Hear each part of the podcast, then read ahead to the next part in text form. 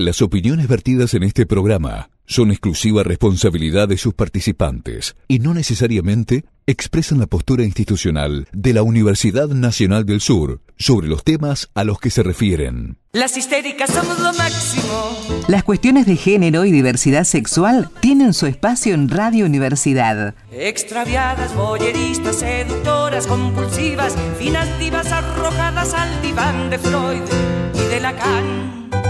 Informar, debatir y sensibilizar con el humor como eje y en busca de un cambio social.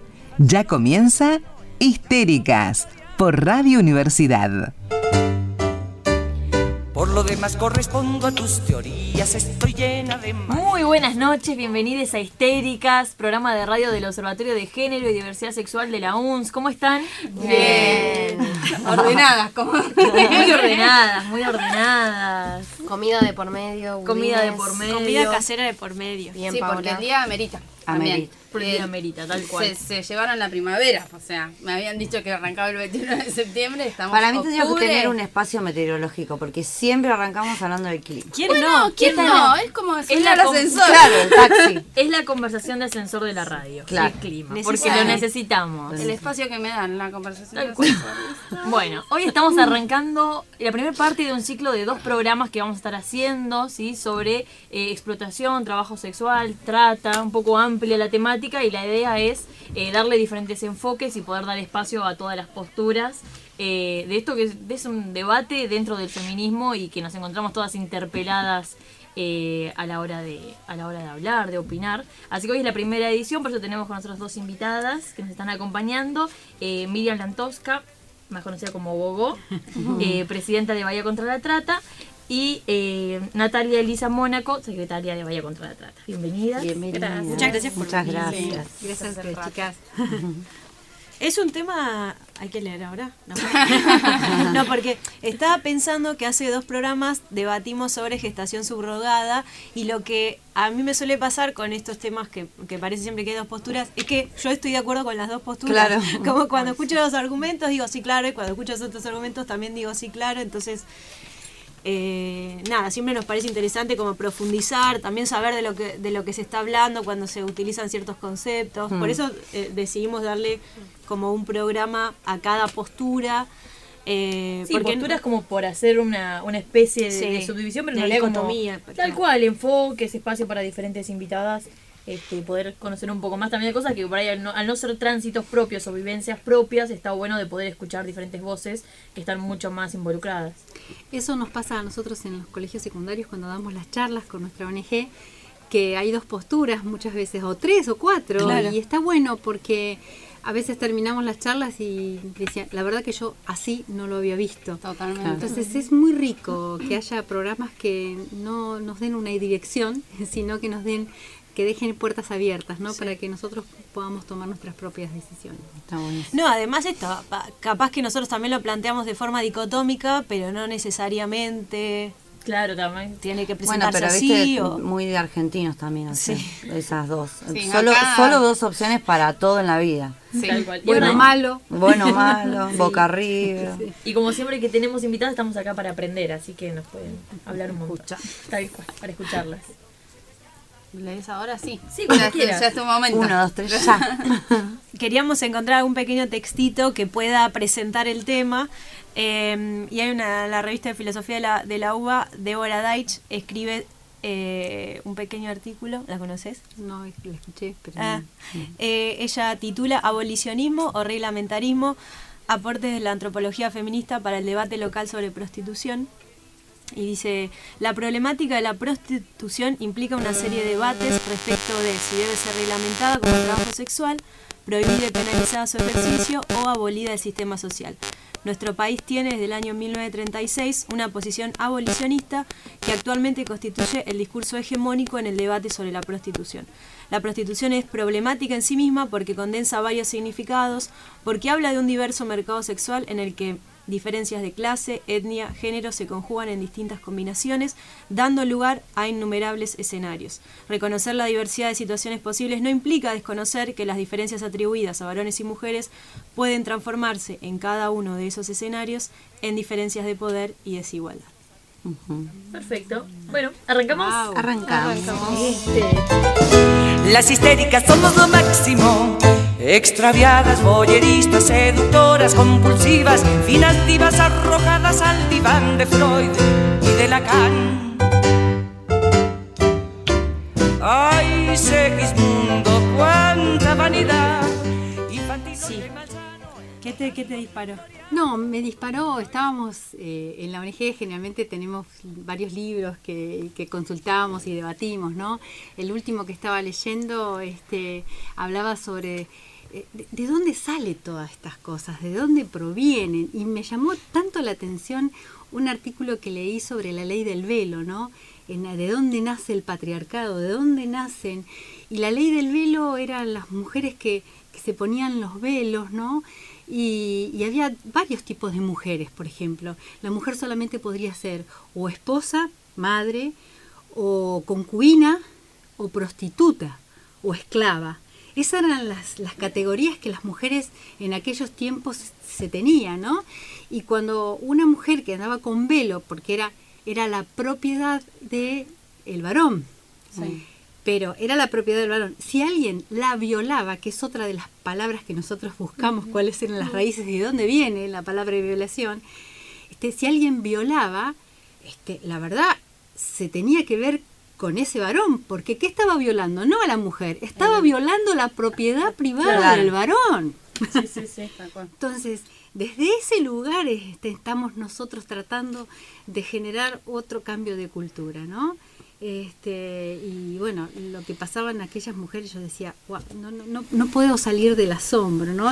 Y de donde empezamos aquella. Y cuando hablamos de violación, hablábamos de eso. Sí, la de- propiedad privada. de La un- propiedad privada como la mujer y también como el- la- si llegaba a quedar embarazada, la propiedad privada de los hijos. Totalmente. Justamente al no saber quién era el padre, se generaba esta cuestión de la propiedad de la mujer necesario para poder asegurar la Y La herencia. que no usaba velo, este, podía ser, de, se le podía hacer cualquier cosa, era de cualquiera. este, Nunca de ella. Nunca de ella. O era la del velo era la del marido o del padre. Siempre Claro. un hombre ahí atrás. este, Y en asociación con eso, digo, esto de ser violada porque violaste la propiedad privada, se me viene en la cabeza también los delitos contra la moral del varón, ¿no? Cu- Cuando la mujer le era infiel. Todo siempre en relación al varón y al daño moral que se le hacía a él porque la pareja le había sido infiel. Sí, sí, o, o sentirse sucia o limpia con respecto a una mujer, con respecto al sexo, ¿no? Antes, ¿de dónde venía? A mí me, me- me apasionó en e- lo último que estoy leyendo, este, el mostrar la sábana manchada de sangre. Ajá, parece la Virgen. Claro, en las culturas religiosas. Entonces, eso, de ahí viene lo sentirse sucia o sentirse pura o sentirse. O sea, es- cosas que nosotros tendríamos que Tremendo. repensar y rever. ¿no? Tremendo Y- que esos términos se sigan utilizando y, y que no se repiensen, ¿no? Que, que no se... Nada, Sí, sí, esto de la, de la limpieza, de la pureza, sigue siendo visto como, como una característica buena, digamos, como, como Bueno, un el, halago, el ¿no? concepto de virginidad, que Claro, lo- el concepto de virginidad. Lo trabajamos en un programa y lo Ah, desarmamos bastante, esto de, bueno, qué era ser virgen. Bueno, hablamos de todo lo que representa la virgen, pero además también cómo la virginidad está puesta en el lugar de penetración, nunca de las propias experiencias sexuales que una tiene sin, sin otra persona. Bueno, sí. Muy interesante. Miriam, contanos, o ambas invitadas, eh, ¿desde cuándo existe la ONG? ¿Cuál es su nombre? ¿Cómo surge? ¿Cómo Bueno, surge? nosotros, este, eh, Bahía contra la Trata, surge hace cinco años más o menos, este, nacimos. Eh, fue en el acompañamiento también a la ordenanza. Eh, se presentó una ordenanza aquí en el Consejo Deliberante para el cierre de los este, cabaret y había otra ordenanza para eh, legalizarlos. Ah. este, ahí hubo un debate entre, yo estaba en ese momento como concejala, eh, y Ana Chivitela, que era de otro partido, era oficialismo, y así se lanzó prácticamente tres años de debate, de poder este, escuchar todas las voces. Este, y bueno, así comenzó la ONG eh, haciendo una investigación, los chicos mm, prácticamente chicos jóvenes que nos acompañaron y nacimos así, acompañando este, la- el- la- hasta que la- el proyecto de ordenanza se, se aprobó. ¿En, qué- en qué año se aprobó el proyecto? Eh, en el 2015. 2015. En el 2015. Y una vez que la ordenanza sale, hoy actualmente. Nosotros, nosotros como ONG, bueno, lo que queríamos hacer también, trabajar es la parte cambio cultural, ¿no? Claro. Este, hicimos para que la, la comunidad bahiense este, se pusiera a conocer el 145, por ejemplo. Este, hicimos murales en Sí. varios puntos del país, del, de la De la ciudad. Ay, ya, Bueno, ya, pero, eh, ya. puede ser un compromiso. Te extendiste vos. Me extendí, sí, sí, mira, todo. Y, mm, y bueno, hay charlas en las escuelas, que para nosotros es, es, es riquísimo poder escuchar a, a, a- a los chicos, a las chicas. ¿Qué es el 145? Yo El estoy recién teléfono. Es acá. una línea gratuita, eh, anónima y nacional, eh, en el que vos podés hacer una denuncia por alguna situación rara o algo sospechoso que vos podés observar. Bien. Y mm, eso deriva luego, bueno, en, una, en un seguimiento, en una evaluación y luego se puede hacer un allanamiento, ¿no es cierto? Y si realmente eh, sucede algo mm, eh, ligado a lo que es trata de personas. Bien. Trata de personas en general, no, no solo sexual. Trata de personas implica muchas modalidades. Puede ser ex- para explotación sexual, laboral. Eh, en nuestro país no hay mucho, pero mm, muchas estadísticas de lo que es venta de órganos, también es, es otra modalidad. Matrimonio forzoso también es otra otra modalidad, porque si no parece que nos quedamos con Claro. la explotación Claro. sexual y laboral. Ah, ustedes trabajan todas las formas de tratas de personas. Ah, no, no. No, yo no sabía. Yo pensé que solo Ah. trabajaban en la explotación sexual. Ah, No, bueno, no, qué interesante. Nosotros habíamos acompañado, por ejemplo, este, nos, nos escriben a, a la página y, y, bueno, también hemos acompañado denuncias. Este, Ah, qué interesante. Claro. No, eso no sabía. No, Pensé que era específicamente explotación sexual. no, no, no, no, no, no, porque es, mm, Sí, claro. todas Sí, por supuesto. Sí. Pues Si bien hay una mayor proporción de lo que es explotación sexual, eh, que es lo que más eh, realmente es rentable eh, a nivel mundial, también hay otras otras modalidades. Es interesante el 145 porque, mm, eh, por ejemplo, si vos eh, est- estás en un pueblo o estás en, un- en algún lugar, eh, este, o aquí, en a veces las personas tienen no quieren este, que, eh, eh, ir a la comisaría o ir a Sí, vinculadas a esa denuncia. Siempre está el miedo Eh, también sí, por decir, bueno, yo pongo la cara y en después qué algunos pasa. pueblos Claro. por ahí está este, es- los conocidos o, la policía o quien Sí, sí, este, interviniendo y entonces el 144 como es un delito federal la trata de personas este mm, envían eh, personas a investigar a ver que no son de la ciudad o del lugar donde donde es este Miriam, eh, la, mm, el proyecto de ordenanza, de, vos decías que había dos, uno para prohibidos y uno para legalizarlos. Sí. ¿Y cu- ¿Cuál era el carácter previo a eso? Los, los cabarets funcionaban en, en nombre de cómo. Y si Legalidad. había para legal, legalizar, O sea, legalizar, ¿qué estaba pasando? O sea, Había de la vacío. existencia de los cabarets todos sabían y Total, a- ahí nadie era un nada, ¿no? contrasentido, porque, ah, eh, o sea, por supuesto que los prostíbulos están desde, Desde de la ley de Palacios, Mm. están, fue, Argentina fue el, el primer país ¿no? en, en- en tener una ley con respecto a esto. Y, pero siempre fueron cam- fueron camuflados. O sea, whiskerías. whiskerías. Y vos bares. fíjate, ahí nosotros tenemos en la calle Soleri todavía este, está y podemos ver, podemos hacer hasta un tour por ahí. Mm. Y al lado estaban, esta- esta- había puertas que, que, que tenían los departamentos, donde había menores. Nosotros, yo por ejemplo, que soy la más viejita de- y que hace mucho tiempo que tra- estoy en, en- acompañando est- esto no de trata de personas, vengo de Santa Cruz Pico Tuncado, donde allá era eh, Sí, es casitas, ¿no? la- sí, bueno, esas las casitas de Río Gallego, pero en Santa Cruz muchísima trata, que las veía, las veíamos, las traíamos a casa con mi mamá, que me acompañaba, y no podía creer yo todas las, las- las- esas vidas y esas, esas historias que ellas contaban, ¿no? Así que bueno. Ay, con esa parte, bueno, no nos conocemos tanto, pero nos hemos cruzado bastante. Esa no la no conocía esa parte de tu Ah, historia, mira. Qué interesante, claro. Bueno, a mí me marcó lo que siempre cuento en las charlas de los chicos de cuando voy al colegio. A mí me marcó aquí en Bahía Blanca. eh, Para mí, Clarita, que la cuento siempre, fue, fue impresionante. Por eso generó el- también el proyecto de, de ordenanza, ¿no? Claro. Eh, Clarita era una chica, una paraguaya que venía de, de allí con un nenito de tres años que lo había dejado con su abuela y no estaba eh, la ley, era antes del 2008, este, no estaba la ley de trata y, y esa chica fue engañada, eh, llevada a, a Buenos Aires diciendo que iban a trabajar en una florería, tres días estuvo en una florería y después le dijeron que eh, este, en Bahía Blanca había trabajo, la llevaron a una huesquería y estuvo casi tres años haciendo trabajo sexual, pero sin estar encerrada, porque la, la, la cooptaban psicológicamente. Claro. Anda, ¿quién te va a creer? ¿Quién te va a creer? Y cuando se quiso ir, le dijeron, sabemos que tenés un pibe de tres años. Mm. Ahora en ese Claro. momento era un poquito más grande. Entonces, eh, ella se animó, bueno, yo la conocí, hicimos todos los, los no había nada, fuimos a fiscalía, bueno, y hasta que Qué fortaleza. Se ¿Y ella pueda- cómo llegó a, a- a vos? Ella llegó a mí, pero ya la conocí porque le habían puesto el municipio en ese momento, que tampoco lo, se sabía mucho de lo que era trata de personas, la había puesto en una casa eh, eh, para que esté ahí, le estaba pagando la comida y bueno, yo conozco a la señora Claro. esa que siempre daba sus habitaciones para este tipo de cosas, las alquilaba Claro. Sí, sí.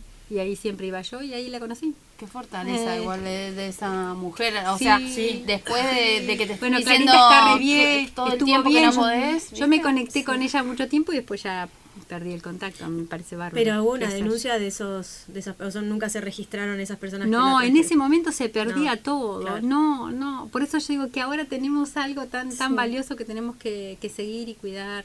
Este proyecto de ordenanza está en plena vigencia, digamos, los cabaretes sí, están sí, cerrados. los café- los carabe- ca- cabarets cerrados. Este, igualmente tuvo por, por tres años tuvimos una comisión de seguimiento de la ordenanza. Ah, perfecto. ¿Mm? Para asegurar se- la implementación. para sí, el, el sí. tema también de esto de, de legalizarlos o no los, los prostíbulos también tiene que ver con que la sociedad ha naturalizado que tiene que existir porque le hacen bien a la sociedad, el hombre le hace un favor a esa mujer, la mujer cumple esa función con su cuerpo.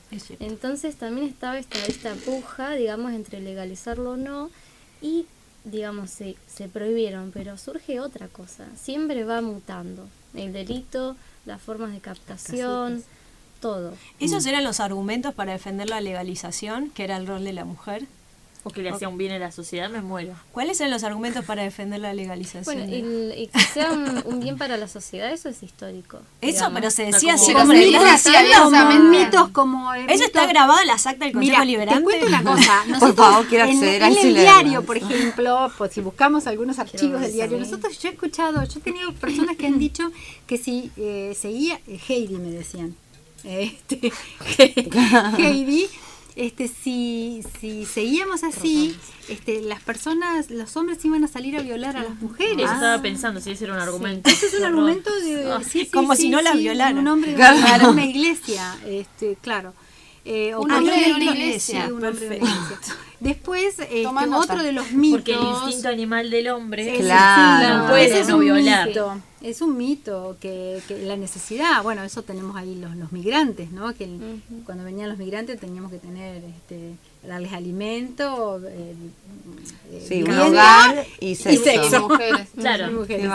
Y mujeres que puedan estar predestinadas a eso para cuidar a, A la- otro sector de mujeres que serían como las cuidadas, ¿no? Chicas, De la sociedad. aquí- se está- las en Bahía privilegiadas. Blanca, no hace muchos años, este, en el hospital municipal, nosotros nos podíamos ver a un montón de chicas sentadas en las, en las bancas y un hombre o dos, que eran los prosenetas, esperando la tarjeta, la, La libreta de san- sanitaria. sanitaria. Eso pasó acá en Bahía Blanca. Mm. Ustedes eran chiquitas, porque no hace mucho tiempo. O sea, este, eso pasaba. Para que estén sanitas. Y. Sí, aparte pienso No o para sea, cuidarlas a ellas, digamos. Sí, claro. para que Claro, el hombre no sí, se lo mismo que No la ley Pero siempre la complicidad institucional. ¿Cómo Pero ahí, no, y aparte supongo ahí que, que cómo llegan, o sea, que dicen, bueno, no, trabajan en la cocina de un lugar y entonces vinieron todas a hacerse la libreta sanitaria con nosotros. Obviamente hay una complicidad del Es que si sistema de esa salud que no puede... complicidad, El negocio, digamos, por decirlo negocio, no puede existir, digamos. claro. Y además de la demanda, ¿no? Del Claro. hombre que paga por, Sí. Eh, por sexo. Recordemos que la trata de personas este, es, a- a- es alguien que lucra con el cuerpo de un tercero. ¿sí? No estamos hablando, eh, este, la prostitución en nuestro país no está prohibida. Claro. ¿Mm? Este, eso es lo que nosotros también, eh, aunque nosotros No, somos abolicionistas, Sí, podemos hablar de una- prostitución y, y por qué una mujer llega a prostituirse. Eso sí lo podemos hablar, Sí. digamos, porque ¿quién en su adolescencia piensa, bueno, cuando sea grande, que, que me quiero prostituir? Claro. ¿no? Digamos, llegar a ese punto implica haber atravesado toda una circunstancia antes y falta de, de oportunidades, de una contención emocional, un vínculo familiar, un montón de cosas para llegar a ese extremo de vender tu cuerpo. Pero bueno, eso podemos No, dejarlo sí, sí, para me apasiona Eh, como no, psicóloga, no. ella es psicóloga. Claro, sí. este, y bueno, eh, nos apasiona ese Y tema. Gogo, cuando se implementa esto, em, ¿qué pasa con, con las que por ahí no estaban? O, o sea, ¿ustedes consideran o, o se consideraban ellas mismas, ellas mismas, eh, todos bajo la, bajo la trata? O sea, todas las personas que trabajaban en los cabarets ofreciendo ya sea el, servi- sí, el servicio sexual, eh, ¿tuvieron algún alguna especie de... de debates allí. No, No, sí, se, se- opusieron No, a, claro, a que no cierren quisiera que el- cerraran Sí, su lugar de exacto. trabajo, digamos. Sí, O, o gente incluso que las... Pero, eh, ¿se acuerdan de este periodista Gonzalito? Sí. Sí. que falleció, bueno, tenemos ahí un montón de programas grabados donde, bueno, mm, él, él había invitado a chicas que estaban en la que se prostituían y Claro. ahí que yo quería cerrar los cabarets. O sea que se debatió muchísimo. Claro. Este, y bueno, ellas defendían su lugar de trabajo, Claro. eh, lo veían como un trabajo, este tenían esa posibilidad, decían que yo, si, si vos me cerrás esto, me cerrás la Claro, porque yo pensaba lo que decía ella, nunca lo había pensado, Natalia, que hablaba de esto. Bueno, es una realidad, no la verdad no, no he dialogado con ninguna mujer eh, que diga, bueno, si cuando sea grande, pero bueno, yo tampoco, no sé, pensaba hacer lo que soy ahora y hay un proceso y todo, y también hay una cosa que, bueno, cuando te pones a hacer algo, es tu fuente de trabajo y a veces no la podés cuestionar porque no tienes otras oportunidades. Entonces voy a que eh, quizás alguien que ya se adaptó a ese tipo de trabajo, bueno, le encontró algún sentido, este Claro, Yo reniega contra que- que le cierre Claro. Te Yo igual lugar, diría ¿no? que no se adaptó, sino que sobrevivió. sí, claro, pero bueno, sí. Porque sí, sí. vos podés atravesar diferentes circunstancias y llegar a un punto de decir, bueno, pensaba, eh, no sé, en mi adolescencia pensaba eh, trabajar de esto o eh, seguir tal carrera e hice otra cosa. Hmm. Pero ahí está tu elección. Y acá hablamos de que no hay elección. Hay algo, un empuje a esa situación. Ujú. ¿no? Sí, Forzada. el- el- la semana pasada, la otra semana estuvimos en uno de los co- un colegio y una había 70 chicos y empezamos a, a debatir, ¿no? Entonces una de las chicas dijo, discúlpame, pero a mí no me parece lo que vos estás diciendo. Y me, me- a eso me encanta. mí. Sí, porque en realidad, eso me no como encanta. siempre desde un respeto No, que me, me, me encantan las irrespetuosas. Y, y dice, yo no estoy de acuerdo, porque si a ella le gusta, si ella quiere, Claro. y, se- y yo le dije, bárbaro, pero estábamos hablando de, de economía, ¿no? Sí, si sí. ella elige trabajar de Sí, eso. Bárbaro, le digo, si vos querés, si yo quiero, dice yo quiero trabajar, bárbaro, vas a tener que tener por lo menos para que te sea rentable 20 penetraciones por, por noche día, o por día. Vas a tener, y yo empecé a hablar de esa manera. Bueno, esa es la chica que yo al principio dije, dice, la verdad jamás lo había visto desde ese punto de vista.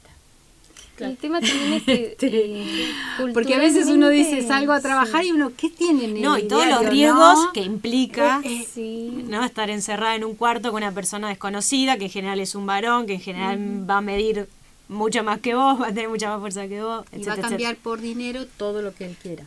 Exacto. Algo que me interesa retomar que estábamos hablando antes, desde que se implementa la ordenanza, no sé qué cambios vieron en la ciudad o bueno, cómo fue el transitar de la ciudad una vez que, bueno, listo, tenemos la ordenanza, se cierran los prostíbulos. ¿Cuál es la situación hoy? ¿Sigue habiendo situaciones de explotación? Obvio, nadie lo va a cuestionar. Entonces, bueno, ¿cómo pasa su abordaje o cómo viene su rol como ONG con esas situaciones que siguen existiendo y capaz que más en la clandestinidad que antes, porque al menos antes se sabía, bueno, ahí hay un prostíbulo. Ahora hay, hay que descubrirlos, me imagino. Pero a nosotros nos pareció, eh, cuando a mí me preguntaban por qué había presentado la ordenanza, ustedes recuerden que en el Consejo Deliberante eh, los 24 concejales votaban por unanimidad eh, la apertura o la reapertura de, un lugar donde en realidad se estaba explotando, donde había denuncias. Vos vas a fiscalía y hay un montón de denuncias, hay, había promiscuidad, había eh, lugares que no estaban permitidos. O sea, desde el Consejo Deliberante mm. se naturalizaba y se decía, bárbaro, sigan. eso era, no sé, era como aprobar, lo aprobaban por unanimidad, era un la verdad que era un despropósito.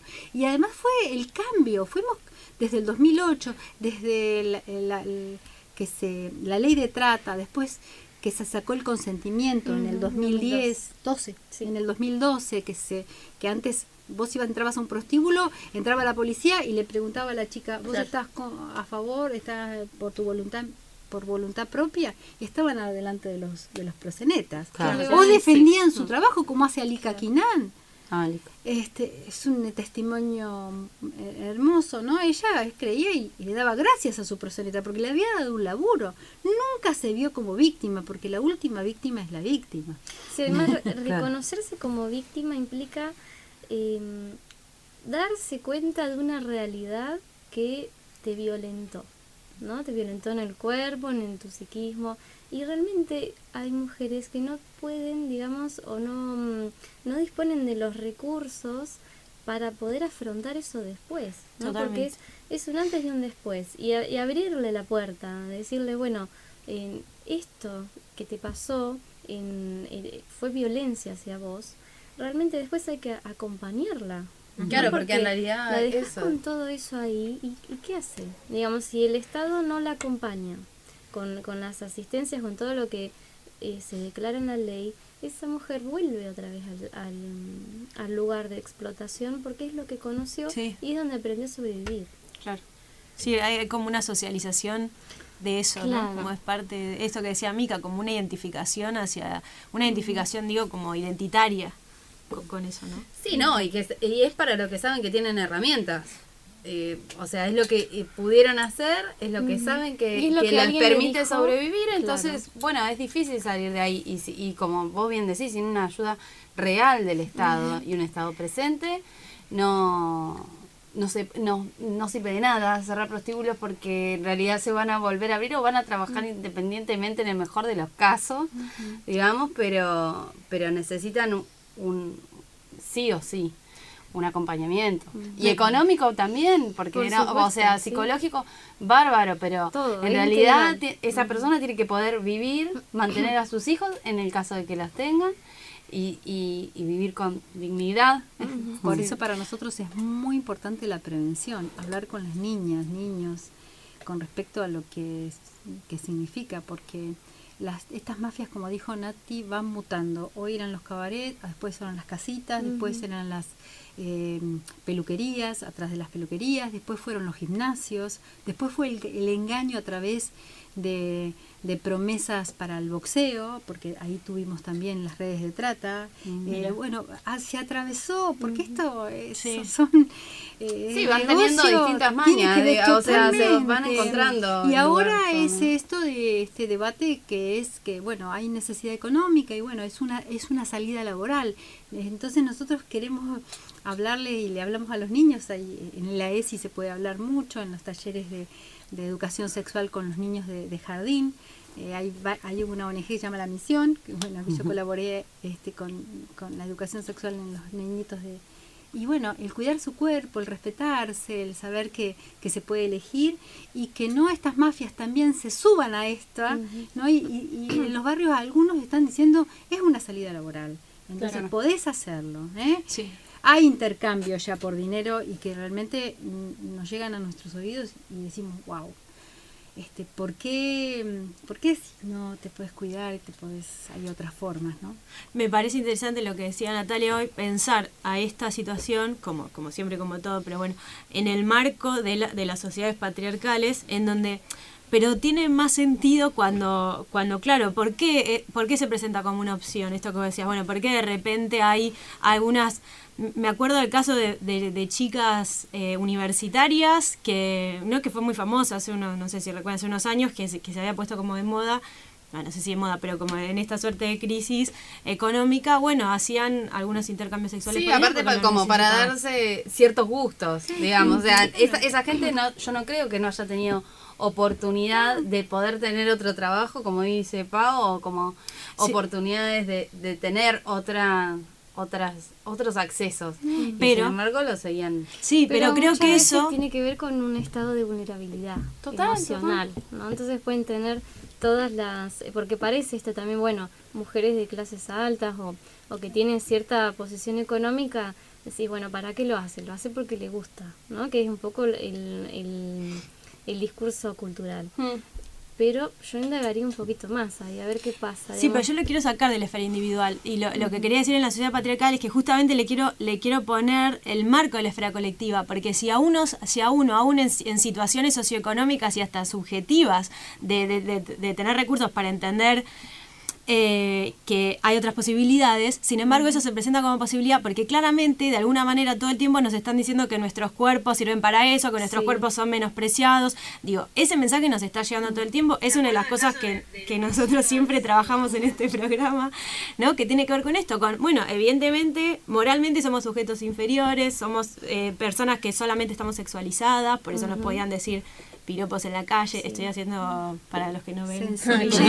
Eh, ¿No? Como hay todo un sistema que nos está diciendo todo el tiempo de manera independientemente, ¿entendés? Si yo puedo estar vulnerable o no en el individual. Si yo estoy recibiendo permanentemente un mensaje en el que soy menos, en el que mi cuerpo solamente puede ser penetrado y mirado como objeto sexual y que puedo ir a un boliche, me pueden tocar el culo y todo eso, bueno, claramente eso en, algún momento se me presenta como posibilidad. No, porque total, como objeto de consumo también. A ver, en, en todo o sea, objeto de consumo, y, y, en, un, en una rueda en la que, bueno, esto, eh, gente por ahí con mayores recursos económicos se lo plantea como una salida para poder seguir teniendo un nivel de vida o, ¿Y a qué costo, lujos. Porque decir, bueno, em, voy, me paga y listo, pero el digamos, la persona tiene que disociarse para hacer ese tipo de Sí, seguro. De actos, ¿no? Entonces realmente pasa uno, pasa dos, tres, un día, dos, y después llega un momento que es un automático, dejo, dejo el cuerpo, digamos, nos pasa a nosotros decir, bueno, vas a una reunión, vas a estar al lado que te aburre o algo, entonces como que empezás a pensar en, no sé, qué, qué vas a hacer después, dónde vas a salir el fin de semana o esas cosas, ¿no? Imaginémonos una situación así. Bien, nos vamos a escuchar el primer tema y ahora seguimos. Vamos a escuchar Basta, se trata de nosotras, de Camila López.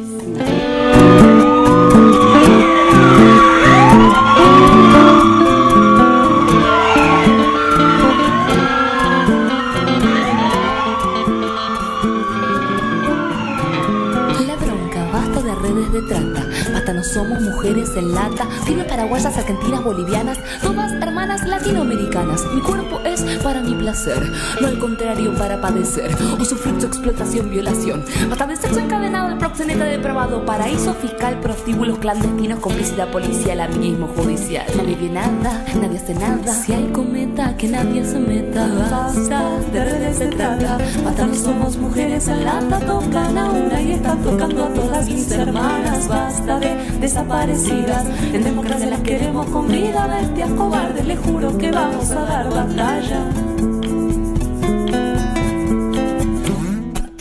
Se las chupan como caramelos. No es consensuado, es abuso de pachatado. En Catamarca, en Tucumán, en La Rioja y en todos lados. Secretaría de Inteligencia del Estado. Todo lo aprendido va para el villano. Fuerza de Seguridad Municipal, a federal están todos cargados hasta las manos. Basta, de redes se trata. Basta, no somos mujeres en la tocan a una y están tocando a todas mis hermanas. Basta de prostituidas. Vieron capillo, las tienen cautivas. Tocan a una y están tocando a todas mis hermanas basta. La mucha guita siempre está sucia, narcotráfico, prostitución, la misma ruta, desde Tucumán, Salta hasta Cancún, todas viven el mismo infierno en común. Hay jueces clientes, jueces propietarios, jueces que lucen anillos caros, se llevan bien con el proxeneta, que sorprendentemente conoce al intendente. Basta, de redes de trata, matando somos mujeres en lata, tocan a una y están tocando a todas mis hermanas. De desaparecidas, en democracia las queremos con vida, bestias cobardes, les juro que vamos a dar batalla. Se, trama la red de la trata, proxeneta, jueza, intendente, al mismo frente. Acá la tribuna se pone caliente. Si al pueblo se le miente, el pueblo se defiende. La gente decente también es cliente. En traje uniforme el poder se disfraza y sale de casa para que consumas. Seres humanos, mercancía barata.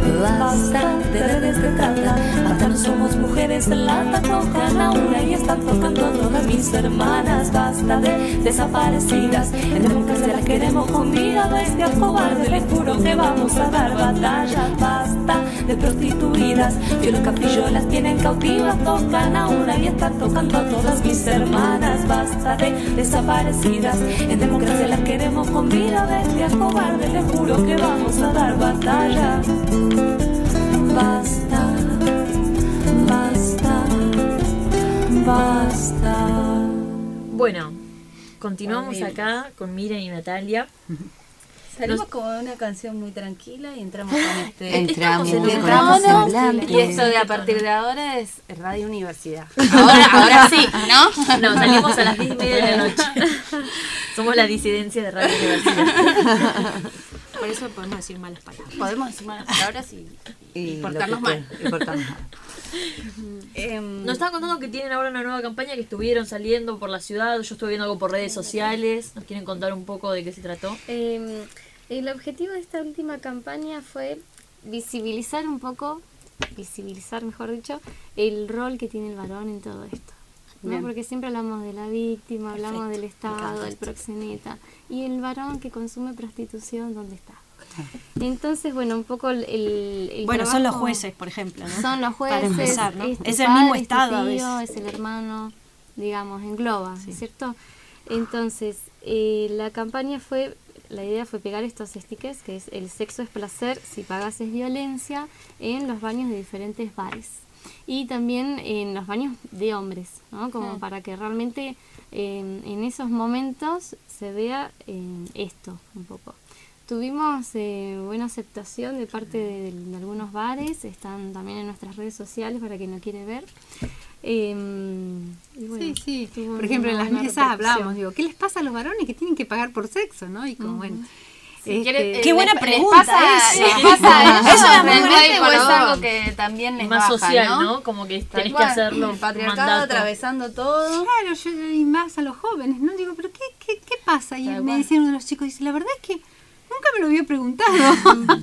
Se encontraron por ahí con Eh, chicos que- que por ahí admitieran, decían, sí, por ejemplo, yo soy consumidor y plantearon alguna postura Eh, o eran en chicos... esta en esta campaña no, pero yo sí me he encontrado con muchos porque generalmente, bueno, yo tengo un poco más de 60, así que mi edad me lo permite poder este, a veces eh, interpelarlos. Sí, me he encontrado con, con muchos chicos, pero está bueno, está bueno que ellos, Que eh, se por ejemplo, me he encontrado con los chicos que a los 18 años lo llevaron al prostíbulo cabaret, para claro. Hoy, para ahora, hace iniciarse. unos años.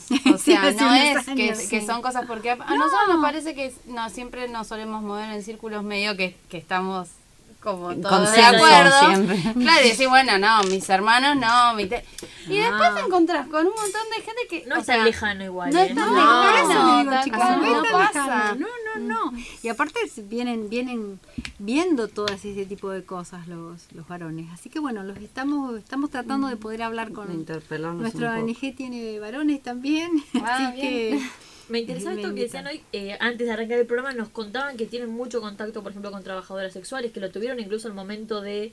Eh, del momento del debate del decreto. En aquel momento sí, nosotros, este, bueno, eh, desde no desde la ONG, sino desde el- justo en el Consejo Deliberante, cuando se estaba armando este, el, el- el debate, bueno, vinieron algunas asociaciones, este, la Asociación Amar, que es Claro. este, la que eh, defiende el- la prostitución como, como, Como algo- trabajo. como un trabajo y bueno fueron interesantes los debates inclusive los periodistas este llamaban hacían algunas notas y eso nos nos ayudó a poder tener y como decía Natalia visibilizar poder hablar eh, bueno desde ese lugar y también desde los murales de, de com- llamar a la comunidad que venga a pintar eh, a las charlas a los colegios a esto que estamos haciendo. A nosotros lo que nos interesa es, es poder hablar del tema Claro, qué hablar importante que es porque eh, ponerlo en palabras y en acciones el- Y hace el- que exista, El digamos. otro día cuando real. contaba de la charla 70 chicos, había ¿quién conoce el 145? y había dos personas que conocían el 70, el 145. Entonces, eso es lo que nos, nos parece que la prevención, este, el poder hablar con los varones, con el rol del varón, este, eh, bueno, tenemos muchos varones que, que en realidad son las nuevas masculinidades, ¿no? Eh, tengo hijos, cambian pañales, no hay, no hay es igualdad entre mis nueras y ellos, así que bueno, eso es, está bueno como sociedad. Pero ¿Y, han sentido por ahí algún eh, rechazo por ahí por las personas que dicen o defienden esto de que eso es fuente laboral y que lo que lo ejercen? Por ejemplo, con estas campañas de si pagás no es... Eh, ¿Cómo es? Eh, el sexo placer si pagas es violencia. Tendría que estar Eva, que es la que maneja nuestras redes, nuestras que surgen, surgen opiniones. imagino que para algunas personas se deben sentir eh, atentadas con este tipo de premisas porque dicen, bueno, es mi laburo, pero... Tal cual. Sí, nosotros siempre con respeto podemos este, Sí, más que en, insisto con esto, digamos, eh, hacer este tipo de campañas obviamente toca la sensibilidad, la subjetividad de, de todos, todas pero mm, y no todas las personas están preparadas para realmente reconocer esto. Entonces, quizás el, el mensaje se, se transmite, pero bueno, cada una hará lo que pueda dentro de sus, de sus posibilidades, ¿no? Y obligarlas o, mm, a que eh, entiendan esto o que, mm, que lo puedan reconocer, quizás no se le está haciendo eh, un bien no, aparte quizás es otra violencia más agregada a lo que, o sea, es el, el tiempo de cada una. Nos ayudó a nuestra ONG, hicimos charlas con, con jueces, con fiscales también. Eh, nos ayudó mucho escuchar a, trajimos a Sonia Sánchez, este, Ninguna Mujer Nace para Puta, que es muy interesante. En internet las podemos buscar y es, es interesante escucharla. Alika Quinan. Ellas fueron víctimas que no se reconocían como víctimas y que defendían la prostitución como un medio de laboral y que querían y a sus prosenetas este, no los veían como eso es interesante escuchar sí, sí una especie de Estocolmo. eh, claro es, es, interesante cómo ellas cuentan este, cómo atravesaron los procesos de darse cuenta. y cuando cierran los cabaret acá en Bahía con todas esas mujeres este, ¿qué, qué, qué pasa con ellas las ubican en algún les ofrecen algún trabajo, le dan alguna oportunidad laboral, ¿cómo, en dónde quedan ellas? Bueno, un proceso de cierre, no hubo de hoy para sí, me imagino que no fue un día para el otro. un proceso, generalmente en ese momento, bueno, después hubo, recién hace muy poco está género, el municipio tuvo género, este, 2017. claro, en el marco de una política de seguridad.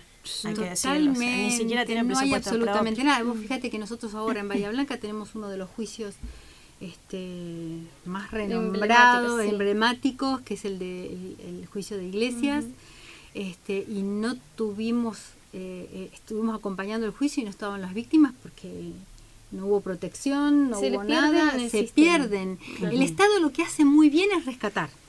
Claro. Sí, en lo pero después no sostiene el tiempo. No se sostiene, no hay eh, no hay recursos. No hay recursos este no se destinan o sea no, es que no, no, hay porque también se elige a dónde destinar esos Totalmente, recursos no, tenemos 11 pesos de presupuesto. No tenemos por mujer. los que acompañamos este tipo yo lo, se lo dono a alguien de política este, sabemos que nosotros por lo menos no, lo, no, no vemos los recursos que vayan a las víctimas. Que hay hay recursos que la ley dice y los asigna es así pero se como que imagino de esto de caer en el peligro, ¿no es cierto? De, por ejemplo, como dijiste, seguramente fue un proceso, pero al no contener a estas mujeres también se capaz siguen en contacto con sus proxenetas. Y la capacitación con los funcionarios que y volver a, hacerlo como decía Vicky en la clandestinidad. La, capacitación a funcionarios que, que, van a trabajar eh, y van a, dar su servicio y su laburo en, en género, por ejemplo. Mm. En cualquier, en realidad gracias a la ley Micaela, en cualquier instancia del mm. Estado tienen que estar capacitados con más razón en estas temáticas, por supuesto. Pero, por supuesto, sí, sí, Pero bueno, sabemos que la ley Micaela tampoco se está implementando, entonces venimos a pedir. Entre otras cosas. Eh, me voy a poner un poco picante. Dale. Ay, te vas a poner regulaciones. No, porque hay una situación que, que, a veces me parece un poco tramposa, esto lo digo a propósito, que tiene que ver con asimilar la trata de personas digamos, en la discusión reglamentarismo-abolicionismo, el abolicionismo toma a todo lo que es trata de personas cuando eh, no como un argumento para decir hay que prohibirlo, eh, cuando en realidad no es lo mismo. O sea, uno puede decir, bueno, nadie va a estar a favor de la trata de personas en cualquiera de sus maneras, pero eso no implica ¿no? la prohibición de ese ejercicio, porque estoy pensando en muchas eh, trabajadoras sexuales como María Riot, que es muy famosa y que ella pertenece a una cierta clase social, que claramente, digamos, eh, porque también, perdón que me voy abriendo líneas, pero voy a llegar a un final. Porque uno puede pensar en esto que vos decías, Natalia, de, bueno, cuando hay, bueno, esto es una situación de vulnerabilidad extrema, cuando no hay alternativas, eso es bastante comprensible y uno puede adherir fácilmente a esas teorías, pero el problema es cuando aparecen las Marías Riot, ¿no? Que son personas educadas, que no, no, no, no, por lo menos no aparentan estar en situaciones de vulnerabilidad socioeconómica, como que no haya alternativas, como que defienden esa cosa, hasta incluso por una cuestión de placer, en el, en el morbo de que paguen por una actividad, ¿no? Y todas las cosas que ella defiende, yo las sigo en Twitter, así que... este Entonces, planteó esto de... Sí, ellas dicen que eligen a, los... Eligen a, los clientes. Pero los que ella rechaza, otra no va a tener la opción de de rechazar. quiero escuchar, porque también esto me parece como tramposo, en ese, decir, defender el abolicionismo con el argumento de la trata. La trata es la trata. Y, otra cosa es, plantear el prohibicionismo. Además, prostitución y trata es, son las dos caras de la misma moneda. Bueno, María Rayot claro. piensa ahí, ahí está el tema. ¿Entendés lo que digo esto? siempre así. Yo siempre eh, conocí a una persona me dice, yo elijo. Digo, claro, pero lo que vos elegís seguramente al que vos rechazás va, va a ir a otra que no lo puede rechazar, no puede elegir porque necesita el dinero. el dinero. O sea que estábamos hablando de prostitución y bueno, y eso es, eh, pasa. Sí, además, digamos que no tenga... Tiene que ver con, el, con lo económico, te empuja a él. Claro, que no tenga necesidades económicas o que em, tenga una buena situación económica o media. Eh, hay otra cuestión más, eh, está el estado de vulnerabilidad ahí, emocional. Sí, sí, puede ser. Yo pienso que también puede haber situaciones en que haya personas que gocen como, qué sé yo, como el, el, masoquismo. Hay gente que goza con el dolor propio, bueno, que hay, hay alguien que pueda gozar por el hecho de intercambiar su cuerpo, ¿entendés? Como que es esa misma práctica es una práctica gozosa. Entonces, ahí es cuando empiezan a, eso es lo que hablábamos con los chicos del secundario, ¿no? Que está bueno que se dio, ¿no? Para nosotros el sexo es placer, el sexo es elegir, el sexo es deseo, el sexo, qué sé yo, pensemos nosotros en, nuestra relación sexual, poder eh, replicarla eh, automáticamente por deseo 4, 5, 15, 20, a ver, eh, mm. Digo, si pensamos en sexo, estamos pensando en, dos personas que se atraen físicamente, hay un deseo y el placer o, el objetivo del acto es obtener placer, sí, ¿no? Dinero. Sí. sí, sí, pero entendés lo que digo, como yo estoy incluyendo, trayendo al dinero como parte de la actividad sexual y como parte del, del goce. A eso me refiero, ¿entendés? Cuando es parte de eso. Ahí ya hay una cuestión más estructural, podríamos decir, subjetiva, que se juega digamos. Pero eh, si, si pensamos en sexo, ¿alguna de ustedes ha pensado decir, bueno, hoy voy a estar con tal y le voy a cobrar? ¿O no? Qué sé yo, más, un poco más allá de lo personal, ¿no? Porque volviendo otra vez al programa de gestación subrogada, es como que ninguna de nosotras... Chicas, sí, por favor? está buenísimo, yo no vine y lo escuché. Ah, está que ninguna de nosotras va a elegir estar embarazada, pero hay personas que sí y están dentro de un sistema.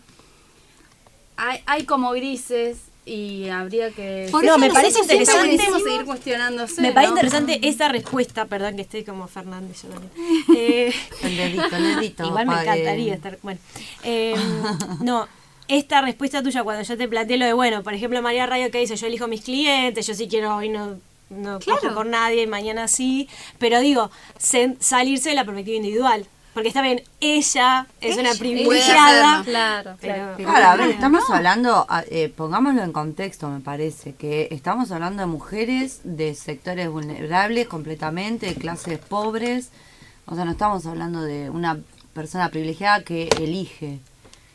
Lo que pasa es que cuando hablamos de todo, cuando hablamos de todo, ese es el problema. Claro, pero bueno, yo la escucho a ella, eh, a María y no sé cuál es su situación económica para poder elegir con quién va a estar y cuántas veces al No, día. es muy buena. Ella Bueno, claramente es muy buena Claro, bueno, porque eso no es- eso no, no pasa en otros sectores. Eh, no, no sé. Sí, incluso una mujer, digamos, que tiene una adicción, se prostituye para conseguir eh, Sí, sí, sí, está claro.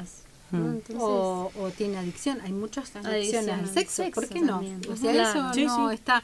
O sea, mm, nosotros somos mm, un poco más también. Este, eh, la tra- eh, la- para nosotros la trata y la prostitución muchas veces es va de la mano, como dice Nati.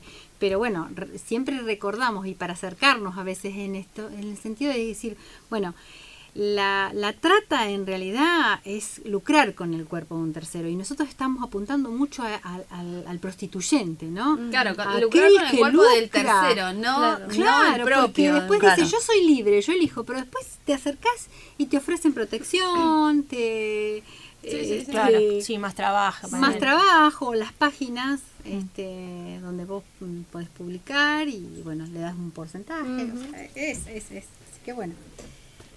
Ustedes querían, nos preguntaban... hacer una pregunta. ¿Yo? la Del última. 145 estábamos Ah, hablando. ¿cómo sí. denunciar? ¿Les parece que vayamos primero a escuchar el último tema y cuando volvemos Dale. nos cuentan un poco de cómo denunciar? Usted acá sí. dirige. Bueno, vamos a escuchar Bagdad de Rosalía.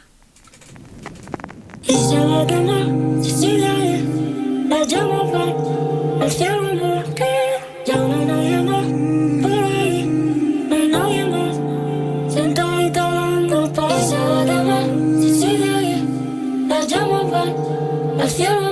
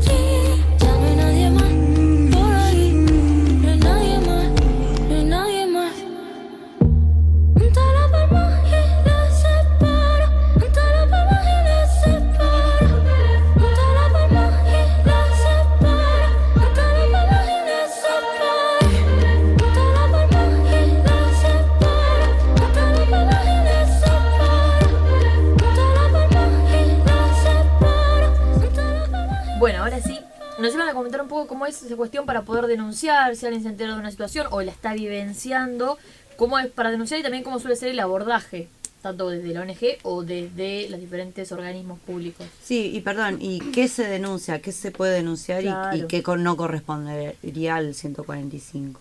¿Qué tipo de denuncias? Bueno, el, el 145, este, nosotros eh, podemos denunciar lo que veamos, ¿no? Por ejemplo, este, eh, a nuestra página nos han llegado algunas denuncias y nosotros lo que hacemos es llamar al 145, pero cualquiera de ustedes o cualquiera de los que nos esté escuchando si ve alguna, eh, por ejemplo, les cuento un caso, eh, eh, llegó a nuestra ONG al- que había una casa que veía muchísimas mm, personas entrar y salir, entrar y salir y... y- Movimientos extraños. Movimientos, los vecinos. Estaba pensando en eso, justo. Este, claro. Bueno, y encontraron a cuatro menores, o sea, No, eso, claro. además de, de hace un tiempo, hace unos años atrás, del Claro. diario.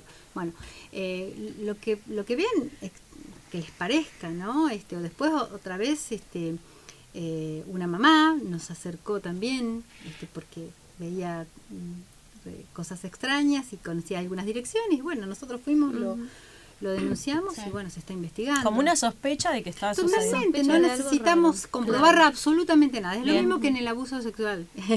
Nosotros Claro. no tenemos que tener ni la comprobación ni nada. Solamente hay profesionales y hay personas que están capacitadas para poder estar investigando este, este delito. Bien, ¿no? ¿y Que cuál es un es- delito?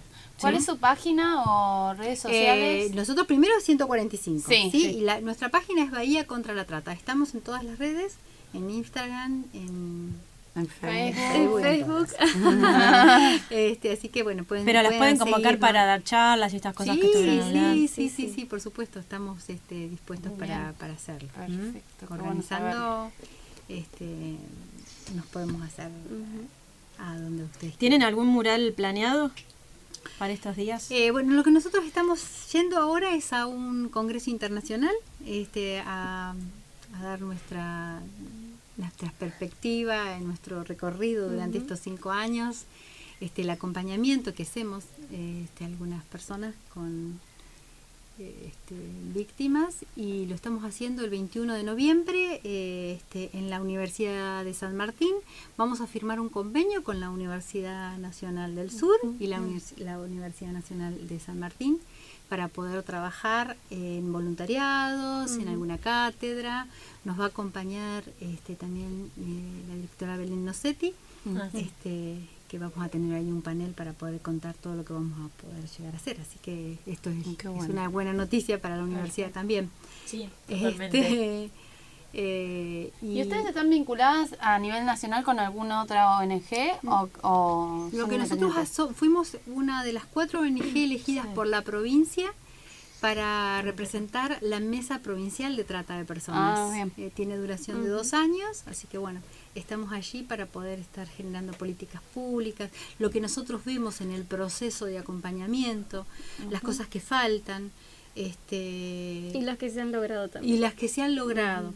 La ley dice que cuando hay un rescate, cuando hay una víctima que es rescatada, este, va a las ciudades y hay un punto focal este, en cada una de, de, de- de los lugares donde se lleva la víctima y ese es el punto focal donde se tiene que movilizar. Bueno, nosotros este, tratamos, buscamos al punto focal la campaña blanca y no lo encontrábamos al punto. Este, bueno, tratamos de, de hacerlo más visible este, como ONG y hacerlo visible y bueno, y ahí nos contactamos con algunas otras ONG. Tuvimos el acompañamiento de algunas víctimas que pasaron y no quisieron este, denunciarla vía Estado porque Claro. tenían mucha desconfianza. Bueno, ahí sí nos enredamos algunas organizaciones, desde Azul, Bahía Blanca, Neuquén. Bien. Este, somos organizaciones que trabajamos y cuando nos, nos necesitamos nos, nos hablamos. Ah, bueno, trabajan en red. En red, por Bueno, me parece que este programa no, no podemos dejar de nombrar a la lucha de Marita Verón también, ¿no es cierto? No la mencionamos.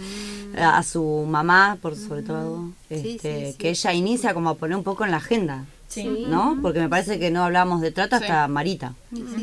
¿no? Se me pone la piel de gallina porque... Por eso es tan importante este, las organizaciones sociales, porque como organizaciones sociales se generó este, este- la ley, por ejemplo, la ley, la reforma de la ley, este y, Sí, y porque antes muchas- no había ley, no, digamos, estaba no, con, no. con lo las mujeres que sí. salimos a la calle a, a visibilizar Otra vez de- repetimos lo mismo, lo importante que es organizarse, lo importante que es juntarse y, y poder en- encontrarnos en, en lugares donde nos sentimos cómodas para conversar Eh, sin, sin tapujos. Totalmente, y, respetar a la otra, ¿no? Sí, Porque total.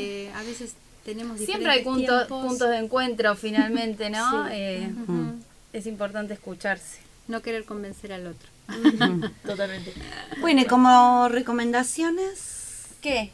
Ah, yo ¿Qué tengo tenés? una serie. Yo, yo tengo, Tengo una serie Yo tengo una cita. ¿no? que trabaja un poco, un poco, digo, porque no está toda la serie hablando de trata, pero hay unos capítulos muy interesantes donde muestra cómo eh, se- secuestran a varias niñas, que es El Jardín de Bronce, es una serie argentina muy interesante. No porque es de HBO, y como no está en Netflix, dice que lo que no está en Sí, Netflix o sea, lo que no está en que no Netflix escapa de nuestro universo. Sí. Cuevana, algo de eso. Muy ¿no? recomendable. Repetí el nombre así. El Jardín de Bronce. Bien. Que está eh, Joaquín Joaquín, Furriel. Protagonista. Y él busca todo el tiempo a su hija que la secuestra. Buenísimo. Eh, después termina medio flashera, o sea, por, por eso es trata, pero no, pero inicia con toda la sospecha y la investigación de una red. ¿Este es el tipo de recomendaciones? Sí, es momento de recomendar libros, series, películas, Eventos, eventos, charlas. charlas, lo que Ah, quieras. bueno. Eh, Yo mientras ustedes piensan, tengo, hay un libro medio para leer en el verano, es medio pesado pero es novelesco, que lo escribió Florencia Chévez, que se llama Cornelia, no sé si lo conocen, que es la, que creo que es una historia real porque ella medio que ficciona algunas historias periodísticas y bueno, nada, relata como unas, eh, no sé si alguien lo leyó. No. No. No. Relata como, hay una película, creo que hizo la película que estaba Luciana Lopilato, que se llama La Sirena, creo.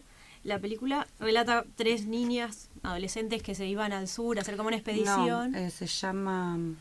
Ahora te la busco. Sí, Ya el, la vi. el libro se llama Cornelia y eh, bueno, y ahí una de ellas queda y, y después va contando además toda ella crece en el medio de la retrata, se hace ella también proxeneta, va, va haciendo todo, bueno, es muy nada, muy interesante. Eh, algunos de los últimos casos que estuvimos escuchando es eh, eh, el enamoramiento, ¿no? Eh, Esta es una recomendación para los que nos están escuchando, ¿no? Eh, algunas niñas y ni- ni- eh, es una de las formas de captación de la trata. Entonces Mm. lo que nosotros Ah. hacemos en los talleres es las recomendaciones, ¿no? A veces este, te, te ofrecen eh, Ah. irte un laburo genial, Mm. vámonos juntos, te, y por ahí lo que nosotros recomendamos es que chequemos eso. Claro. Este, el, el lugar donde vamos a estar, llamemos por teléfono, no, no, no, eh, avisemos a dónde estamos. Desconfiemos un poquito. Desconfiemos un poquito. Sí, sí. Este, yo acompañé a una de las chicas a, a un trabajo que siempre me ofrezco para, lo- para acompañarlas a donde quieran y era un baldío. Este, Claro. o sea que sin miedo, solamente un Con poquito de precaución. precaución Sí. nada más, sin miedo. La peli que estabas diciendo, Pau, se llama Perdida. Ah, perdí. Es del, del año pasado. Eh, y está eh, Oriana Sabatini, Luisana Lopilato y Joaquín Furriel también. O sea, Ah, tiene un tema recurrente con esto. Claro. Se atraen esos guiones. Pero está buenísima, eh, muy buena para que la vean también. Bueno, y para seguir pensándonos, porque como decíamos, esto sucede en una sociedad que tiene algunas características que Butler ha develado, por suerte. bueno, qué bueno que la- Justo el viernes 25 a las 19 horas, en la sala de conferencias del octavo piso del edificio Humanidades, que está en San Juan, y 12 de octubre, está la primera cita de Butler en clave interdisciplinaria, lo coordina mucha gente del Grupo Género y Feminismos del Departamento de Humanidades. Así que está bueno porque no es una autora fácil de leer. A mí la verdad me cuesta A mí un me montón. cuesta leerla, sí. Entonces, el- que un grupo de personas de muchas disciplinas pueda trabajar sus textos me parece súper interesante para seguir pensando en nuestros cuerpos y nuestros géneros en estas sociedades que nos... Explotan, hay que decir. a ver, busquemos las palabras finas, pero... Así, Pero mañana no- a no las hay. 19 horas en el Departamento de Humanidades. Octavo piso. Perfecto. Muchísimas gracias por venir. Muchas gracias. Nos han, nos iluminado. quieran, cuando nos necesiten. Aquí estamos. Sí, para venir a, a claro. hablar de algo. Sí, próximamente también vamos a hacer una convocatoria de un voluntariado, así que Ah, vamos a Vamos a hacer- difundir en estos momentitos le vamos a Nos pasar el- avisan. Perfecto. Sí, sí, sí, claro. Y no se olviden del 145. 145 y eh, Bahía contra la trata en todas las redes. Perfecto, buenísimo. Nos encontramos la semana que viene, antes que histéricas. Históricas. Las histéricas somos lo máximo. Esto fue Histéricas. La cuestión de género y diversidad sexual tiene su espacio en Radio Universidad. Informar, debatir y sensibilizar con el humor como eje y en busca de un cambio social. Histéricas. Hasta el próximo jueves a las 22 por Radio Universidad. Las histéricas somos lo máximo.